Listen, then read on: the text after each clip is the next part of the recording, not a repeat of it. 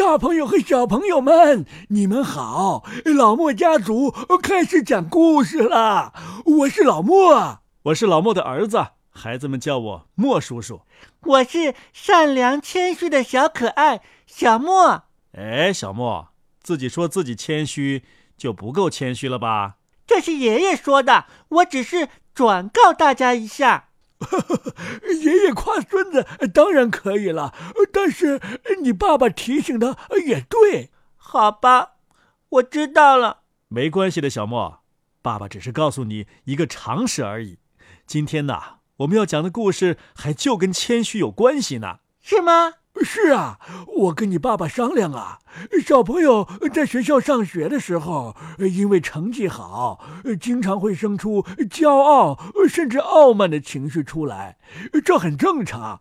但是呢，傲慢会带给我们什么呢？在安徒生爷爷的一篇童话《家养公鸡和风信公鸡》里呀，就有这么两只公鸡，一只啊是过去欧洲家庭经常立在房顶上的铁皮做成的风信公鸡。它既不会下蛋，也不屑于打鸣儿。另一只呢，是有一群母鸡和小鸡围着的真正的大公鸡。它们俩呀，谁也看不上谁，都很骄傲。他们之间会发生什么样的故事呢？我们接下来就请大家来听一听，也来评判一下。那好吧，爸爸，你答应过的，要给妈妈一个好角色的哦。哦，是啊，那好吧，呃，快叫妈妈来吧。今天恰好有个角色呀，挺适合她。妈妈，妈妈，哎，我儿子一定是又帮我争取到好角色了。不是，不是，爸爸说今天恰好有个角色适合你，是吗？那得谢谢你爸了。是个什么角色呢？我也不知道。爸爸是个什么角色呢？嗯。啊啊！待会儿你们就知道了。那好吧，咱们快开始吧。家养公鸡和风信公鸡，安徒生。有两只公鸡，一只在垃圾堆上，一只在屋顶上。两只啊都很自高自大，可是谁更有能耐呢？请告诉我们你的意见。然而，我们保留着我们的意见。机场那边有一道木栅栏，与另一个院子隔开。那个院子里有一个垃圾堆，垃圾堆上长了一条很大的黄瓜。他自己很明白，它是发酵土里长出来的东西。这是生就的。他内心这样说着，并不是什么东西都可以生成黄瓜的。世上也应该有别的有生命的物种。鸡、鸭，还有邻舍院子里那一群，也都是生灵。我这会儿啊，看见木栏上有公鸡，和高高在上，连咯咯叫都不会，更不用说喔喔啼的风信公鸡比，它的确另有一番意义。那风信公鸡既没有母鸡，也没有小鸡，它只想着自己，满身铜绿，不行。家养的公鸡，那才算得上是公鸡。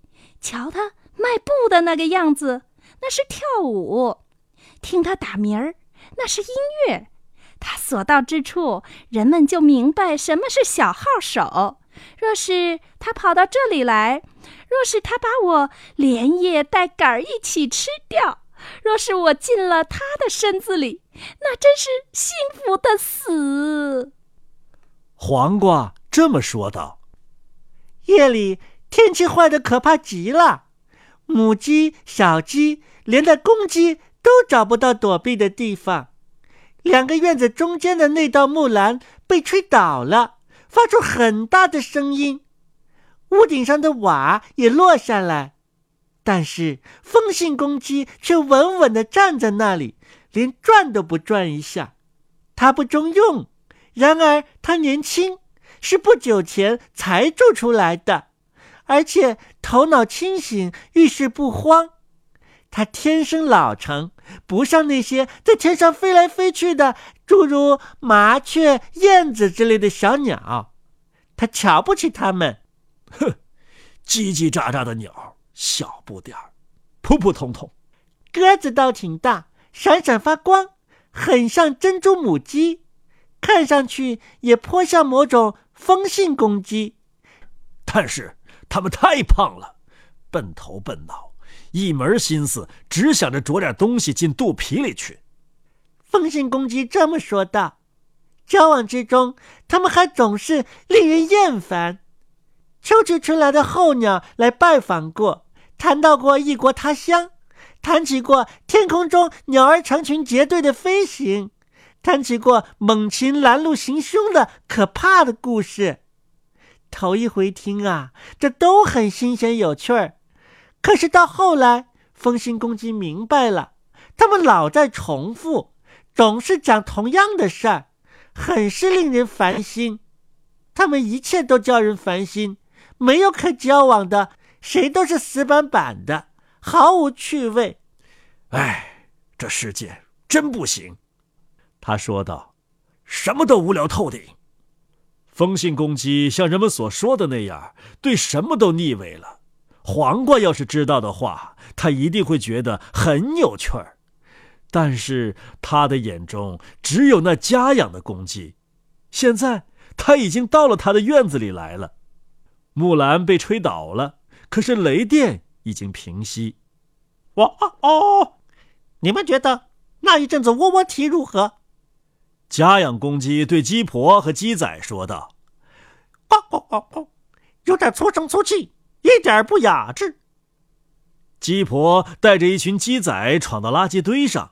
公鸡像骑士一般迈着大步来了。哦哦哦！菜园子里长出来的，他对黄瓜说：“从这么简简单单的一句话里呀，黄瓜体察到了它的高度涵养，却忘了它正在啄它，正在吃它。幸福的死啊！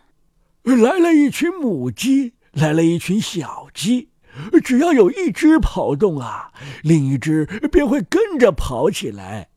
它们咯咯的叫，它们叽叽的叫，它们瞅着公鸡，为它感到骄傲。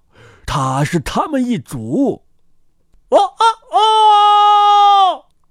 它提了起来。哦哦哦哦！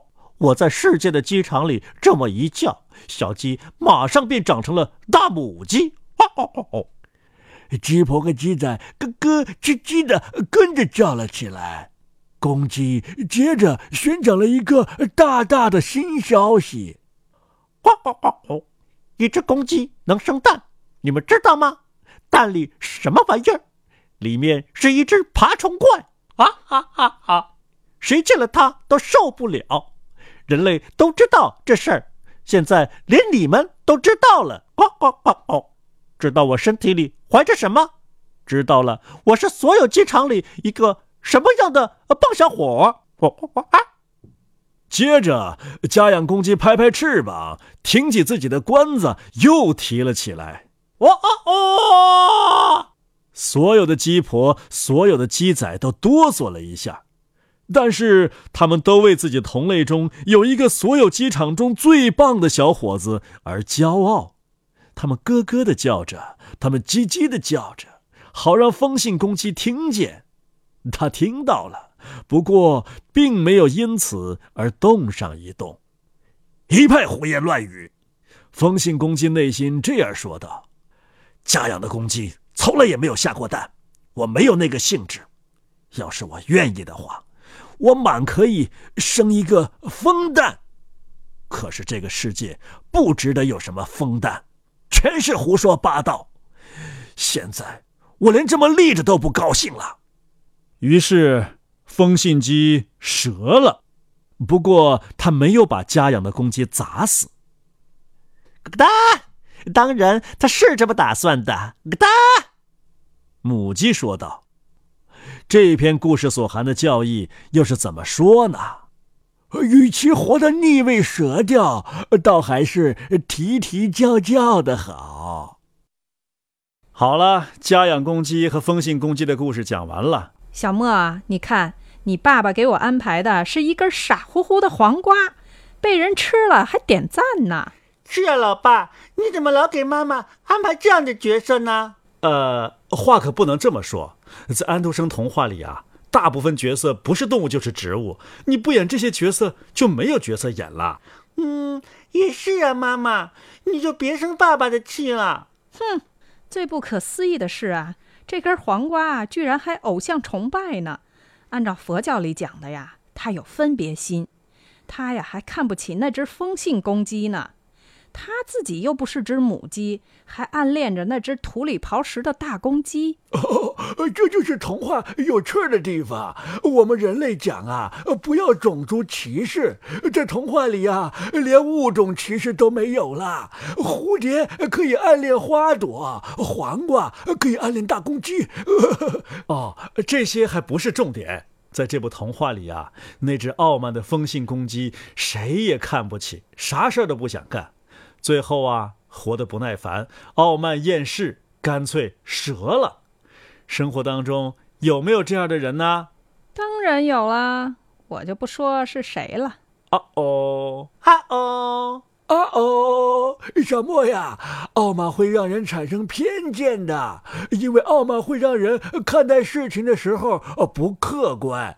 你说，风信公鸡对院子里那只公鸡是不是有偏见呢？是啊，那只大公鸡看起来还是一个不错的爸爸呢。人呐，和所有物种存在于这个世界上，都是有存在的道理和价值的。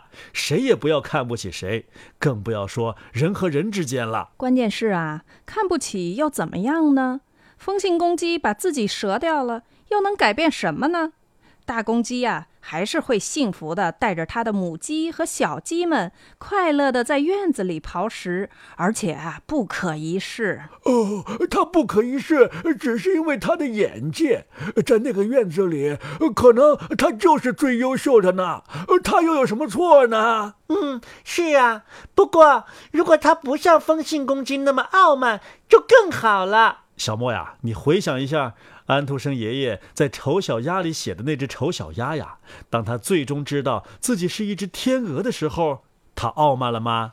没有。当别人夸奖他的时候，他还有些不好意思呢。嗯，这就是谦逊。谦逊是一种美德。在格林爷爷的童话《灰姑娘》当中，灰姑娘的妈妈临终前也叮嘱她一定要谦虚和善良，这两个都是人类的美德。是啊，我们之所以为人，就是因为我们还有人类的美德。如果我们连这些美德都失去了，那我们可能自称为人。都有些不好意思了呢。哦，妈妈说的真好。所以啊，老爸，以后你要多给妈妈好的角色。哦，我会监督她的。小莫，你放心。唉，做人难，做老莫家族的人更难呐。再难，我们也要做有美德的人。呃，小莫说的真对，乖儿子。那我们今天的节目就到这儿啦。大朋友、小朋友们，再见啦！再见。